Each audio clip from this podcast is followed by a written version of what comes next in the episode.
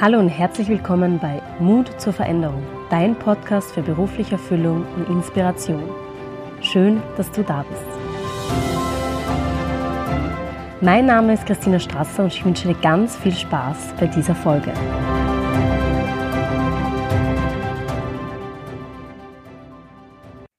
Heute habe ich Philipp Reinisch zu Gast und ich freue mich schon sehr auf seine Geschichte, auf den Blick hinter die Kulissen, auf den Veränderungsprozess und den Weg zu seinen Träumen. Er ist ein IT-Projektmanager, der seine Leidenschaft des Motorradfernreisens mit der Leidenschaft für moderne Technologien in seiner Initiative Silk Road 4.0 verbindet. Philipp, schön, dass du heute da bist. Ähm, ich freue mich schon ganz besonders auf dieses Interview heute. Danke, liebe Christina, danke. Erzähl mal gleich zu Beginn, was du jetzt gerade aktuell machst. ähm, es ist immer schwierig, so, so, so, zu beschreiben, was ich mache, weil ich ein relativ äh, buntes Leben habe. Derzeit bereite ich jetzt gerade den nächsten Schritt für mein Projekt Zielgrut 4.0 vor. Ähm, Im Prinzip geht es darum, das, was ich letztes Jahr gemacht habe, äh, noch einmal auf eine größere Stufe, auf eine nächste Stufe zu heben. Ähm, parallel dazu habe ich doch noch ein zweites Standbein, um die Grundkosten sozusagen abzudecken. Das ist halt das äh, herkömmliche, traditionelle Projektmanagement, wie du schon angesprochen hast, im IT-Bereich, wo ich Firmen unterstütze, äh, komplexe, kommunikationsintensive IT-Projekte zu, zu stemmen bzw. Ähm, aufzusetzen und zu begleiten. Mhm. Und kannst du mal kurz ein bisschen detaillierter über dein Projekt Silk Road äh, ähm, was erzählen? ja, oh, oh, okay. Äh, wenn du eine Minute mir gibst, dann erzähle ich ein bisschen was über mein Leben. Das hat nämlich dann zu dem Projekt Zielgrund 4.0 geführt. Okay, aber Oder, wenn du willst, können wir auch hier gleich anfangen, dass wir mal ganz zurückgehen und dann das am Schluss auch klären. Es ist, glaube ich, leichter zu erklären, wie es zu dem Ganzen gekommen ist, weil sonst äh, ist es verwirrend für, für jemanden, der mich nicht kennt. Ähm, wie hat das Ganze begonnen? Wie du schon äh, gesagt hast, ich komme halt äh, ursprünglich aus dem, aus dem IT-Bereich, habe halt sehr, sehr große Projekte im IT-Bereich geleitet, also den, den zweitgrößten globalen Rollout von sogenannten äh, RFID-Systemen, sind äh, Funkchips, damals für die Metro-Gruppe. Ich habe äh, ein sehr, sehr großes äh, österreichweites IT-Projekt im Cybersecurity-Bereich geleitet für die industriellen Vereinigung. Ich habe ähm, harmonisiertes Prozessmanagementsystem eingeführt für eine äh, Versicherung hier in Wien. Also äh, typische IT-Großprojekte, wo diese Projekte dann 2000, 3000, 5000 Leute betroffen haben. Ähm, und den und diese Leidenschaft für moderne Technologien hat mich eigentlich schon immer, immer sehr stark begleitet. Äh, alles, was neu war, innovativ war. Ich habe meine Dissertation in dem Bereich geschrieben. Ich war immer sehr, sehr aktiv auch in diesen IT-Vereinsszenen hier in Österreich, war auch bei einem Verein im, im, im Vorstand als äh, Vizepräsident für Events, Veranstaltungen und Kooperationen.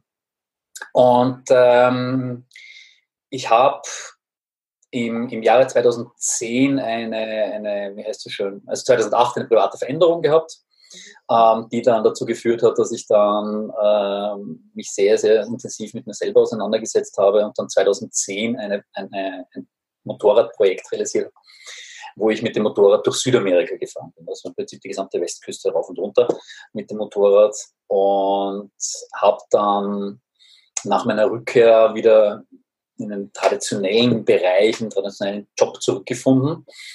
Aber dieses Thema hat mich dann sehr beschäftigt. Wie kann man seine Leidenschaft äh, zusammenbringen mit dem, was ich in dieser Zeit, in diesen 17 Monate, wo ich in Südamerika unterwegs war, am Motorrad, wie kann ich das kombinieren mit dem beruflichen Aspekt, mit dem Wissen, was ich mir angeeignet habe im, im, im Job.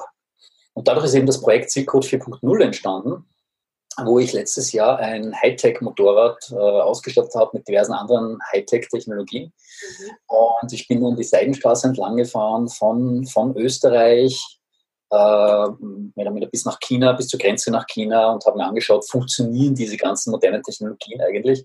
Oder ist es so dieser klassische Fall von irgendein Techniker hat sich das ausgedacht und in der Realität funktioniert es nicht. Und ein kleiner Spoiler, hat natürlich nicht funktioniert. Die Realität ist ganz anders, als man glaubt. ja. Okay, ähm, das heißt, du hast sozusagen dieses Projekt, da geht es darum, ähm, bei dem Motorrad irgendwelche Technologien einzubauen. Kannst du das ein bisschen näher erklären? Ja, also mehrere, ja, mehrere, mehrere Dimensionen. Also Nummer eins, es ging darum, eben moderne Technologien zu finden, die im Kontext einer Motorradfernreise sinnvoll sind, weil nicht, nicht viele, oder nicht so, nicht alle Technologien, die man so äh, mitnehmen kann, ähm, sind auch wirklich sinnvoll. Äh, das ist eine generelle Aussage beim Motorradfahren. Motorradfahren charakterisiert sich meines, meiner Meinung nach ja dadurch, dass es die ultimative Reduktion ist. Du kannst bei einem Auto kannst noch ein fünftes Paar Schlapfen mitnehmen und einen Teddybären und äh, eine dritte Luftmatratze und einen Winter-Sommer-Schlafsack und einen Übergangsschlafsack und einen Biwaksack. Hingegen, wenn du mit einem Motorrad unterwegs bist, äh, musst du sehr viel selektiver sein mit dem, was du wirklich mitnimmst. Und äh, das ist insbesondere dann der, Fall, wenn es um moderne Technologien geht. Du kannst eine Spiegelreflexkamera mithaben, du kannst ein Weitwinkelobjektiv mithaben, du kannst ein äh, äh, Teleobjektiv mithaben, du kannst einen Polfilter mithaben, du kannst das, das gesamte Spektrum an, an Kameraequipment mithaben. Ähm, plus noch dann ein, ein, ein, iPhone zum Chatten, plus noch ein Android-Phone, um irgendwie ähm, irgendwelche Apps zu installieren, plus noch Landkarten, plus noch, also worauf ich hinaus will, ist, du, kannst, du kommst sehr schnell in diese Problematik hinein, dass du sehr viele Sachen mitnimmst, die du gar nicht brauchst. Mhm. Beim Motorradfahren reduziert sich halt äh, sehr stark und du überlegst dir doppelt und dreifach, was braucht man wirklich zum Leben. Konkret jetzt bei diesen modernen Technologien, ich habe mir diverse Technologien angeschaut, also zum Beispiel ein Startup, ein österreichisches Startup hat einen säurebeständigen und schlagbeständigen Bluetooth-Lautsprecher entwickelt. Mhm. Äh, den kann man dann wirklich äh, am Boden werfen, den kannst du im, im Kinderspiel äh, Raum äh, positionieren, der überlebt das alles. Fand ich sehr, sehr großartig. Nur letztendlich habe ich mich dann dagegen entschieden, weil die Lautsprecherqualität von einem iPad ist vollkommen ausreichend. Und dementsprechend wäre es jetzt für mich keine sinnvolle Technologie äh, gewesen, die ich, die ich mitgenommen hätte. Was aber sehr wohl sehr, sehr sinnvoll war, war ein sogenannter IoT-Tracker. Ich weiß nicht, ob das bekannt ist. IoT, Internet of Things. Das ist so eine, ein Überbegriff für vernetzte Geräte. Mhm. Also im Prinzip ein Tracker, der am Motorrad eingebaut war, der dann erlaubt hat, meiner, meiner Familie genau zu schauen, wo ich bin, wie ist die Batteriespannung von meinem Motorrad, wo habe ich meine letzte Pause gemacht, wie schnell fahre ich gerade, wie, wie schnell fahre ich im Durchschnitt und so weiter, was dazu recht skurrilen Effekten geführt hat. Zum Beispiel hat mein Vater mich dann äh, mitten in der turkmenischen Wüste eine SMS geschickt, fahr nicht so schnell. Wirklich, ich glaube, 200 Kilometer von der nächsten Ortschaft entfernt, mitten am allerwertesten der Welt, äh, mitten durch der Pampa. Du fährst wirklich seit zwei Stunden bei 47 Grad im Schweiße deines Angesichts geradeaus. Da gibt's nichts, also nichts. Also wir reden jetzt von der Wüste nichts. Ja? Du schaust nach vorne, da ist nichts, du schaust nach hinten, da ist nichts, du schaust nach links, da ist nichts, du schaust nach rechts, da ist nichts. Und du bekommst dann so eine SMS zugeschickt. Hat, hat lustige Effekte gehabt.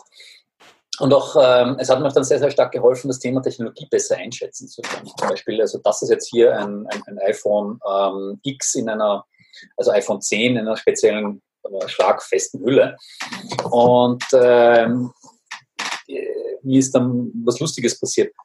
Liest du dir die Spezifikationen von deinem iPhone durch oder von deinem Handy durch? Macht keiner. Ja.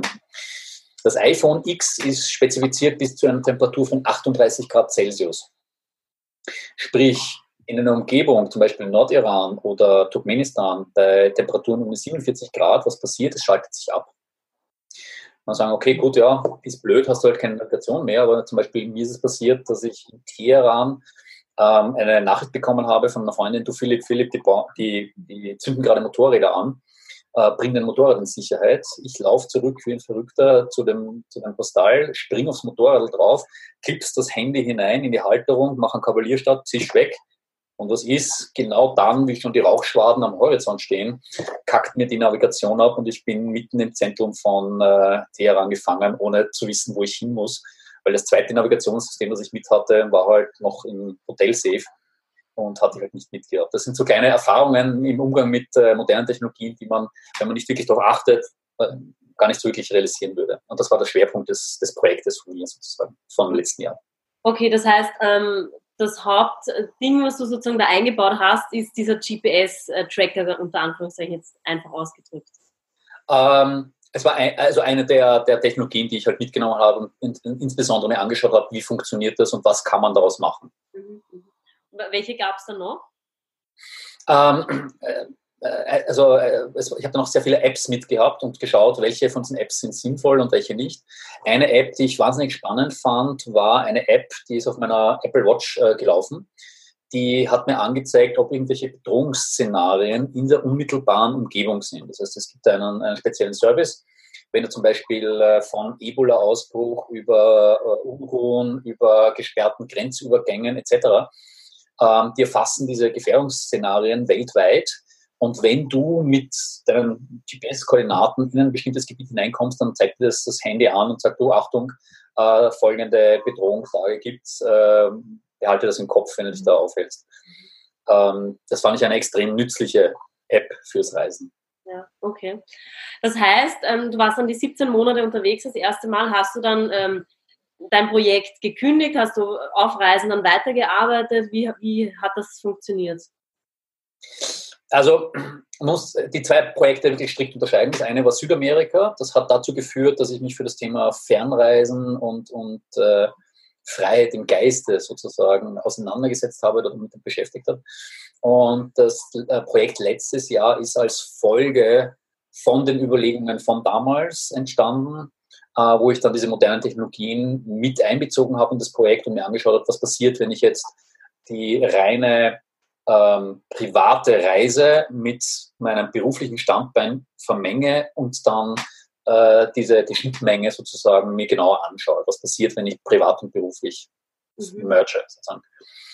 Und äh, in, in äh, also Südamerika damals, das war 2010, da habe ich damals gerade den Job gekündigt gehabt bei, bei einem deutschen Handelskonzern, habe da auch eine Abfindung bekommen, wie es halt so klassisch der Fall ist. Und dann war ich halt arbeitslos und habe gedacht, naja, was machst du jetzt, wenn du arbeitslos bist? Ähm, irgendwie wäre es doch lustig, eine längere Reise zu machen. Warum nicht eine größere Weltreise mit dem Motorrad? Und habe mich dann entschieden, mit dem Motorrad durch Südamerika zu fahren. Das war sozusagen der, der erste Schritt in die äh, in das Abenteuerleben. Letztes Jahr, ähm, das hat sich dann insofern verändert, weil ich dann nach der Rückkehr von Südamerika in die Selbstständigkeit gegangen bin und als Freelancer meine IT-Dienstleistungen anbiete, mein, das Projektmanagement anbiete. Was es mir dann natürlich leichter macht, in solche längeren Projekte zu planen. Okay, das heißt, du bist jetzt mittlerweile selbstständig und kannst dir das sozusagen selber einteilen, ob du auf Reisen bist, ob du von unterwegs aus arbeitest oder mal eben nicht arbeitest. Genau. Wie war da dieser, oder was war der Knackpunkt, dass du gesagt hast, okay, passt, du machst dich jetzt selbstständig? Hm. Ich glaube, bei mir war der Knackpunkt eigentlich die Reise an sich. Also die, diese Auszeit, die ich mir genommen, genommen habe, und äh, ich schaue jetzt gerade dich an, ich könnte mir vorstellen, dass es bei dir ähnlich war ähm, so eine, eine Fernreise, so eine Weltreise ähm, ist eine sehr, sehr schöne Möglichkeit, Sachen auszuprobieren, die man vorher einfach nicht im Schirm hatte. Äh, sicherlich eine der Sachen, die mich sehr stark geprägt haben, war Vipassana. Äh, für denjenigen, der es nicht kennt, äh, das ist eine Meditationsform, eine sehr frühe, kommt ursprünglich aus einer sehr frühen Form des Buddhismus, auch bekannt als Achtsamkeitsmeditation, ähm, wo mir als Techniker meditieren, das war so Knöpfe drücken und irgendwas explodiert, das ist so meine Welt. Damit kann ich was anfangen, so Kausalität, toll, herrlich, toll, mache ich. Ähm, aber erst während der Reise damals in, in Südamerika 2012 ähm, habe ich dann innerhalb kurzer Zeit drei Leute getroffen, die gemeint haben, dass Vipassana ihr Leben verändert hat, wo ich dann neugierig wurde und dann, dann eben dieses elftägige Schweige-Retreat das erste Mal ausprobiert habe, was mir sehr was mich auch sehr beeindruckt hat oder sehr verändert hat im Geist. Auch meine, meine Geisteshaltung, das, was mir wichtig ist, die, die, die mich beschäftigen, auch das Vokabular, das ich verwende. Eben Achtsamkeit und äh, Spiritualität hat sozusagen ihre Angst verloren oder ich habe die Angst verloren vor diesen für mich damals unbekannten ähm, Wörtern oder Fragen. Mhm. Okay, und ähm, das heißt, die Reise hat dann bei dir sozusagen das bewirkt, dass du dachtest, okay, eigentlich willst du gern selbstständig sein, du willst verreisen können, wann du willst. Das heißt, das hat da begonnen und dann einige Jahre später hast du dann den Entschluss gefasst. Mhm. Okay, und gab es so einen richtigen Moment, wo du gesagt hast, okay, jetzt, jetzt mache ich mich selbstständig, jetzt mache ich das einfach. Was war da der, der, der mhm. ausschlaggebende Moment dafür? ich glaube, die, die Gelegenheit ist dann plötzlich aufgetaucht und ich habe sie ergriffen. Ähm, ich habe sehr, sehr intensiv mit dem Gedanken gespielt, will ich wirklich in dieses Angestelltenverhältnis zurück, will ich wirklich in diese Regelmäßigkeit zurück. Ähm, und man muss sozusagen, Angestellten sein hat auch gewisse Vorteile. Es ist nicht so, dass, also ich glaube nicht, dass äh, Selbstständigkeit für jeden etwas ist. Ähm, ich merke es auch bei mir selber, Selbstständigkeit hat, hat eine gewisse Notwendigkeit an Selbstdisziplin, ähm, wo ich mir manchmal denke, hm, wie wäre es eigentlich, wenn ich jetzt angestellt wäre und wie angenehm wäre es, wenn ich zum Beispiel nicht am Wochenende über irgendein Thema nachdenke oder, oder arbeite, sondern einfach einmal sagen kann, okay, Freitag, jetzt habe ich es mir verdient nach dieser heftigen Woche und um 17.00 lasse ich Bleistift fallen und äh, komme am Montag um 8 oder um 9 wieder ins Büro. Mhm. Ähm, das äh, denke ich mir schon, dass, dass, es, dass ich mich da in der Richtung auch sehr viel weiterentwickeln musste und auch noch immer sehr viel weiterentwickle. Aber ähm, für mich passt Ich habe ähm, ich habe für mich festgestellt, dass, dass der, der, Eigenantrieb bei mir groß genug ist, dass eine Selbstständigkeit Sinn macht. Ähm, aber wie gesagt, mit dem Kaviar, es ist nicht für, für alle geeignet. Was ich aber sehr wohl glaube, ist, dass das Reisen auch für die Leute, die sich dann entscheiden, im Angestelltenverhältnis zu bleiben, dass es eine sehr große Auswirkung hat, dass es sehr viel verändert, dass es auch sehr viel einmal fünf Grade sein lässt und eine, eine ganz neue Perspektive liefert, wo man äh, früher sich gedacht hat, ich bin in einem Hamsterrad, ich bin in einem Käfig, ich bin in einem bestimmten abgeschotteten Bereich und ich komme da nicht raus. Und äh, wenn man dann mal ein paar Monate herumgereist ist und äh, menschliche Situationen erlebt hat, äh, die einen dann vor Augen führen, wie gut es uns eigentlich in Mitteleuropa geht, dann, äh, wenn man sich diese Erinnerungen wieder hervorholt, dann erschüttert einen, einen nichts mehr so, so, so schnell. Man wird ein bisschen relaxter. Okay. Und was war für dich so, also warst du dir von Anfang an sicher, ah, jetzt machst du dich selbstständig und das ist sicher das Richtige oder hast du da auch schon gezweifelt? Ja, ähm, ich zweifle immer wieder dran. Ähm, wenn ich, wenn ich äh, Kundenakquise ist etwas extrem mühsames, aufwendiges. Es ist, äh, wenn man es mal geschafft hat und die, die Auftragsbücher äh, äh, wirklich gefüllt sind, dann schaut die Welt ganz anders aus und, und solche Phasen hat man auch mal temporär, aber dann gibt es wieder diese, diese Durchhänger, ähm, wo ich jetzt langsam ein Gespür dafür entwickle, dass halt eben Jahreszeiten abhängig ist. Also im Hochsommer Projekte zu akquirieren ist genauso illusorisch wie äh, Ende, Ende Dezember bis äh, Mitte Januar. Das ist, das ist klar, das sind einfach diese Zeiten, da kannst, das ist einfach Todpunkt. Ähm, äh, das heißt, diese, diese, dieses Selbstständigsein, es gibt immer wieder Zweifel. Aber all along muss ich sagen, ist es für mich einfach das Richtige. Das war eine gute Entscheidung, dass ich gemacht habe. Und was motiviert dich dann jedes Mal, wenn so eine Tiefphase kommt oder du anfängst zu zweifeln, was motiviert dich dann immer, dass du trotzdem weitermachst? Hm. Es sind genau diese Momente, wo ich dann diese Flexibilität genießen kann, um eben verrückte Projekte durchzuziehen, eben wie zum Beispiel letztes Jahr, wo ich dann mit dem Motorrad die Seidenstraße entlang gereist bin äh, um zu schauen, einfach ganz neugierig, unschuldig, was passiert, wenn ich diese neuen Technologien äh, verwende und, und, und, und teste. Ähm, und das sind dann diese Momente, wo ich mir denke, wie cool ist das, dass ich so ein Leben habe, das mir das dann ermöglicht. Ja. Okay, und was sind so für dich die größten Herausforderungen und auch Ängste? In der Selbstständigkeit oder im Leben allgemein? Ähm, in der Selbstständigkeit. Verbunden mit deinem Projekt vielleicht auch ein bisschen. Hm. Hm. Ängste ist für mich schwierig. Ich muss sagen, Vipassana hat mir sehr viel die Angst vor der Angst genommen. Ähm, ich, äh, ich tue mir ein bisschen schwer mit, mit, mit Angst als, als diffusen Begriff bei mir selbst in meinem Leben. Weil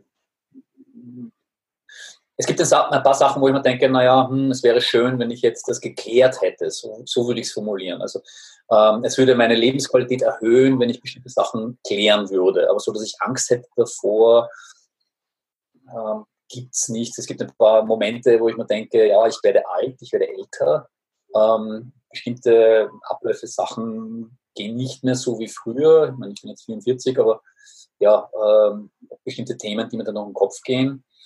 Ähm, aber so an, Angst an sich habe ich eigentlich keine mehr. Da, da, muss ich sagen, bin ich durch Vipassana und, und, und diverse andere Sachen, die ich gemacht habe in meinem Leben, wahrscheinlich angstbefreiter als vielleicht andere Menschen. Mhm. Im Gegenteil, ich, ich, bin dann eher der Typ, der sagt, hey cool, das äh, stresst mich gerade, das muss ich unbedingt mir genau, genauer anschauen und dann springe ich halt irgendwie auf die Bühne irgendwo oder mache halt irgendwas Ungewöhnliches, irgendein ungewöhnliches Projekt, einfach um zu schauen, wie fühlt sich das an, wenn ich dieser, diesen Widerstand, den ich in mir spüre, wenn ich den nachgebe oder, oder äh, ich experimentiere einfach mit meinem eigenen Misskomfort, wie sagt man auf Deutsch, un, un, Unwohl sozusagen. Ja. Ähm, aber so als Angst wüsste ich jetzt eigentlich nichts, was ich so hatte. Okay, oder formulieren wir es anders, äh, Herausforderungen, wo du sagst, okay, das ist wirklich... Ähm Vielleicht äh, Finanzierung, das Geld. Äh, das ist das klarerweise, gerade bei so einem selbstbestimmten Leben, wie ich vermute mal du sie auch hast, wie wir es haben, ähm, ist halt die Finanzierung immer das große Fragezeichen. Findet man genügend Leute, die einem bereit sind, das, das Problem, das sie haben, ähm, sozusagen abzukaufen, dir das Geld zu geben dafür, dass du deren Probleme löst. Mhm. Äh, und das ist halt die, die, die, die große Schwierigkeit, die ich sehe. Ja. Aber ich bin kein großer Anhänger davon, sich durch das Geld diktieren, das Leben diktieren zu lassen. Ich finde es immer total spannend, wie, wie wenig Geld man eigentlich braucht, wenn man es ganz nüchtern betrachtet. Man braucht nicht das dickste, fetteste Auto. Ich hatte einen, Mercedes mit 305 PS und Flügeltüren, die Kampfdruck sich geöffnet haben und Kampfdruck sich gesenkt haben. Ähm, eine Genitalverlängerung sondergleichen. Äh, das wo ich mir denke, Alter, was ich damals gehabt habe für Zeug, da, da, kann man sich selber nur den Kopf greifen, wofür man damals Geld ausgegeben hat. Und ich habe jetzt meine, meine Fixkosten brutal reduziert. Das teuerste, äh, die teuersten Ausgaben, die ich habe, sind entweder jetzt Campingreisen äh, oder halt in Wien. Ich gehe recht gerne essen. Ich bin ein Genussmensch, ich, ich genieße es einfach gut, gut und gerne zu essen. Ähm, und das ist eigentlich die größte Ausgabe, die ich habe. Ansonsten habe ich eine Handvoll Versicherungen, Luxusgegenstände, vielleicht noch Technologie, die ich spannend finde, wobei ich es mir halt schön rede, dass ich sage, äh, es hilft mir effizienter zu arbeiten ähm, und schneller zu arbeiten, dass ich da jetzt ein Apple-Produkt habe, aber ansonsten habe ich jetzt keine, keine Luxusgüter, wo ich sage, dafür will ich jetzt wirklich viel Geld ausgeben. Mhm. Und was kann man so sagen, ist das Schönste an deiner Selbstständigkeit? Ich nehme mal an, weil du schon erwähnt hast, natürlich, dass du jetzt Friday alles einsehen kannst und auf Reisen gehen kannst. Ähm, was gibt es sonst noch, wo du sagst, das genießt du so richtig an der Selbstständigkeit? Hm. Ich grübe gerade. Ich glaube, ich glaub, dass ähm, was ich sehr, sehr spannend finde, ist über den Tellerrand drüber zu schauen und Sachen auszuprobieren. Und die, die Selbstständigkeit, durch diese Freiheit, die man in der Selbstständigkeit hat, äh, kann man einfach Sachen ausprobieren, wie eben zum Beispiel mal schnell ein halbes Jahr äh, irgendwie mit dem Motorrad durch die Welt zu, zu dingeln und zu schauen, was passiert, wenn ich das tue. Und äh, kann ich da irgendwie ein, ein, berufliches Netzwerk mehr aufbauen, kann ich da endlich Kontakte knüpfen. Ähm, ich glaube, das ist eigentlich für mich das Schönste, diese Flexibilität, die ich habe, über den Tellerrand zu schauen, ohne eingeengt zu sein durch irgendwelche zeitlichen Vorgaben von einem Arbeitgeber. Mhm. Okay. Und gibt es irgendwas, was du jetzt im Nachhinein gesehen anders gemacht hättest? Anders gemacht hätte privat auf jeden Fall. Mhm. Ähm, bezüglich meiner beruflichen Entscheidung, ich hadere ein bisschen mit dem Begriff, hätte ich in der Vergangenheit etwas anderes gemacht, weil all das, was ich in der Vergangenheit durchgemacht habe oder erlebt habe, hat mich zu dem gemacht, was ich bin. Ähm, was dann irgendwie implizieren würde, dass ich unzufrieden wäre mit mir, wo ich sage, ja, ich habe meine Schwächen, ich habe meine, meine Dämonen. Ähm, aber ich möchte keine Vergangenheit missen, weil es mich zu dem gemacht hat, was ich bin. Insofern hadere ich ein bisschen mit dieser, mit dieser Frage. Was ich anders machen würde, zu einer wünschte was Situation, würde mir jetzt kaum was einfallen eigentlich.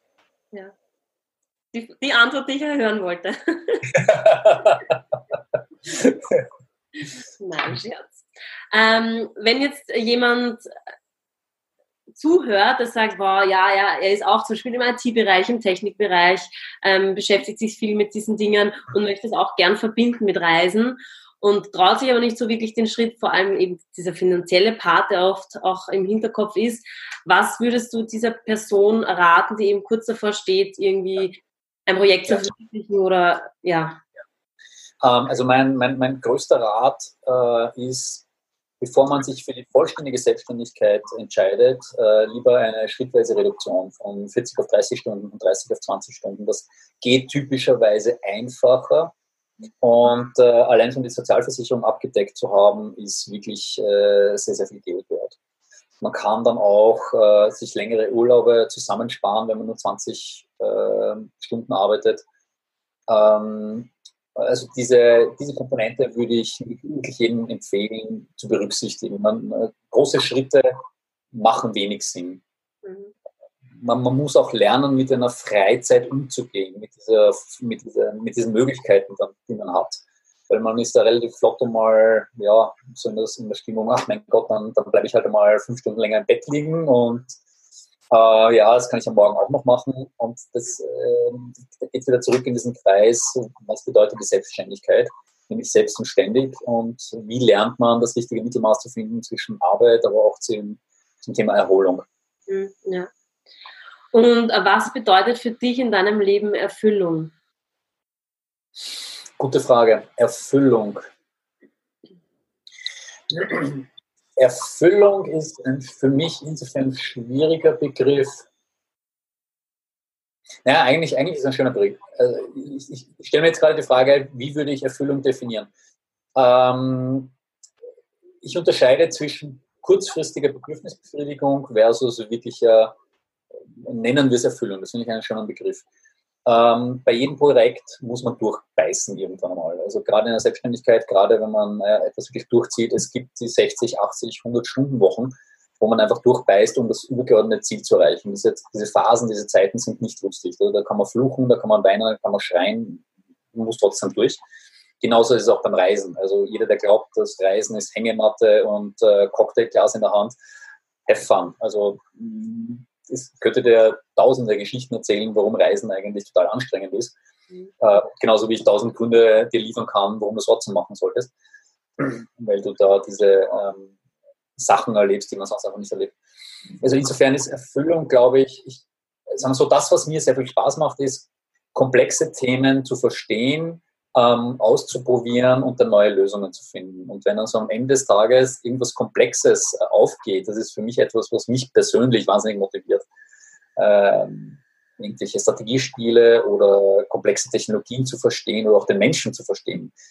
Ja, wo ich jetzt den Menschen nicht als, als Ding sehen möchte, aber äh, zu verstehen, wie andere Menschen reagieren und auch die Realität von anderen Menschen wahrzunehmen und zu verstehen, warum sie so ticken und warum in diesem Kulturkreis diese Sache so gesehen wird und dass sie nicht böse gemeint ist, sondern dass es halt historisch gewachsen oder gesellschaftlich in deren Gesellschaft so entstanden ist. Mhm. Okay. Und für was bist du in deinem Leben dankbar? Hm, spannende Fragen. dankbar.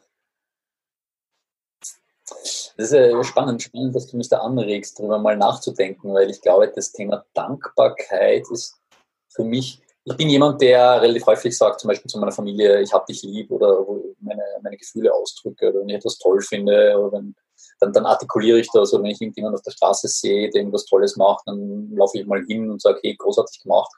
Ähm, insofern ist diese implizite Dankbarkeit ähm, bei mir schon vorhanden, aber so, dass ich jetzt wirklich mir in der Früh die Frage stelle, wofür bin ich eigentlich dankbar, ähm, ich glaube, da habe ich sicherlich noch Verbesserungspotenzial, dass ich mir selber ein bisschen mehr den, die Frage stellen sollte, ist das alles selbstverständlich, was ich habe, oder ähm, müsste ich da wirklich mehr dankbar sein? Mhm. Okay. Bevor ich dir jetzt noch die letzte Frage stelle, würde mich interessieren, wohin dein Projekt geht. Also hast du eine weitere Reise geplant? Was, was, was bringt die Zukunft? Ja, ich bin immer der Meinung, wenn Sachen verrückt sind, dann soll man sie auch wiederholen. Ähm, das, was ich letztes Jahr gemacht habe alleine, ähm, habe ich mir überlegt, ähm, jetzt mit ein paar Partnern zusammen, schaut recht gut aus, dass wir das wirklich äh, auch gemeinsam so machen. Ähm, also ich bin letztes Jahr eben alleine diese 18.000 Kilometer gefahren, von, von, von, von Wien weg äh, bis nach China, in China rumgefahren, beziehungsweise dann wieder zurück äh, nach, nach Wien. Und nächstes Jahr möchte ich das Gleiche machen, aber im Sinne einer offenen Karawane. Sprich, äh, wenn äh, Leute mitfahren möchten, ähm, sage ich, äh, das ist meine Reiseroute, das sind die Termine. Dort werde ich auch Events veranstalten mit Partnern, die ich getroffen habe. Ähm, und diese, diese, diese Events sind dann sozusagen die fixen Treffpunkte, wo man sich wieder sieht. So ungefähr im Wochenrhythmus, Zehn-Tages-Rhythmus, Zwei-Wochen-Rhythmus, je nachdem, wo, wo das gerade durchführt.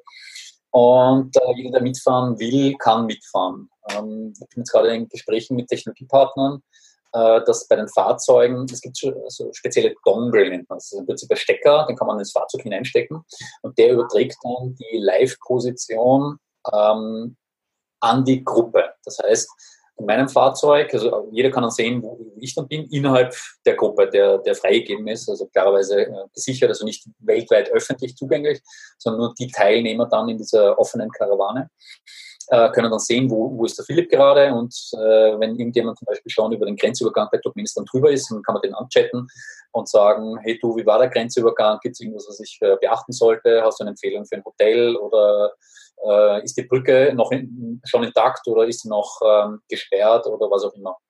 Und ähm, entwickelt sich recht gut. Ich bin jetzt gerade in Gesprächen mit eben ein paar Sponsoren, die das Ganze äh, auch unterstützen würden.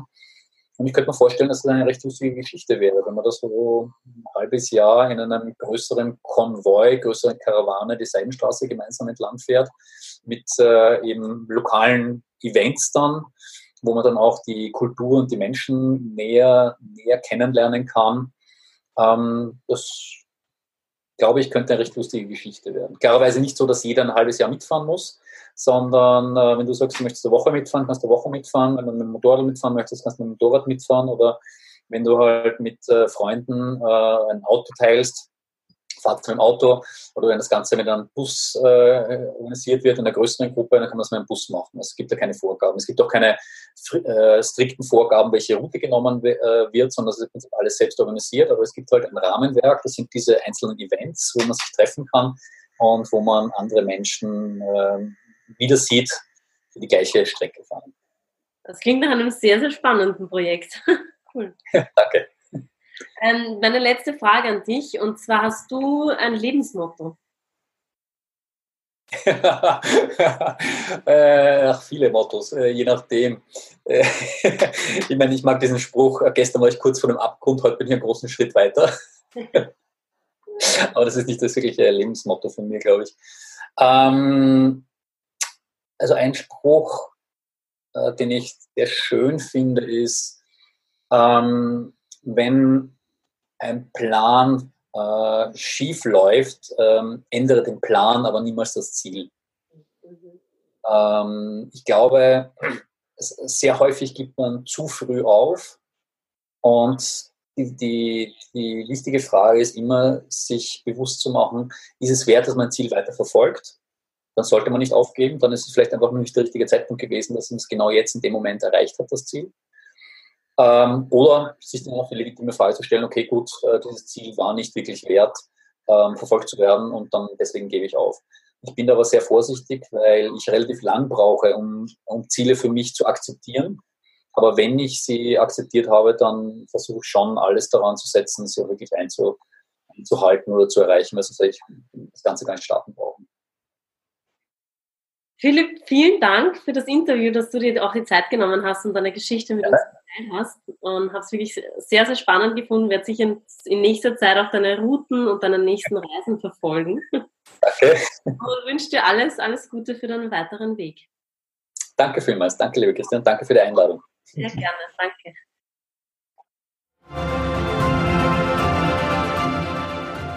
Schön, dass du heute wieder eingeschaltet hast. Ich hoffe, du hast dir für dich etwas mitnehmen können und Inspiration geholt. Ich freue mich sehr, wenn du mir auf iTunes eine 5-Sterne-Bewertung dalässt und mich somit unterstützt. Und besonders freue ich mich auch darüber, wenn du deine Gedanken mit mir teilst, was mein Podcast vielleicht in deinem Leben bereits bewirkt hat. Du findest alle wichtigen Links und Infos unten in den Show Notes. Ich hoffe, wir hören uns das nächste Mal wieder. Bis dahin wünsche ich dir alles, alles Gute. Deine Christina.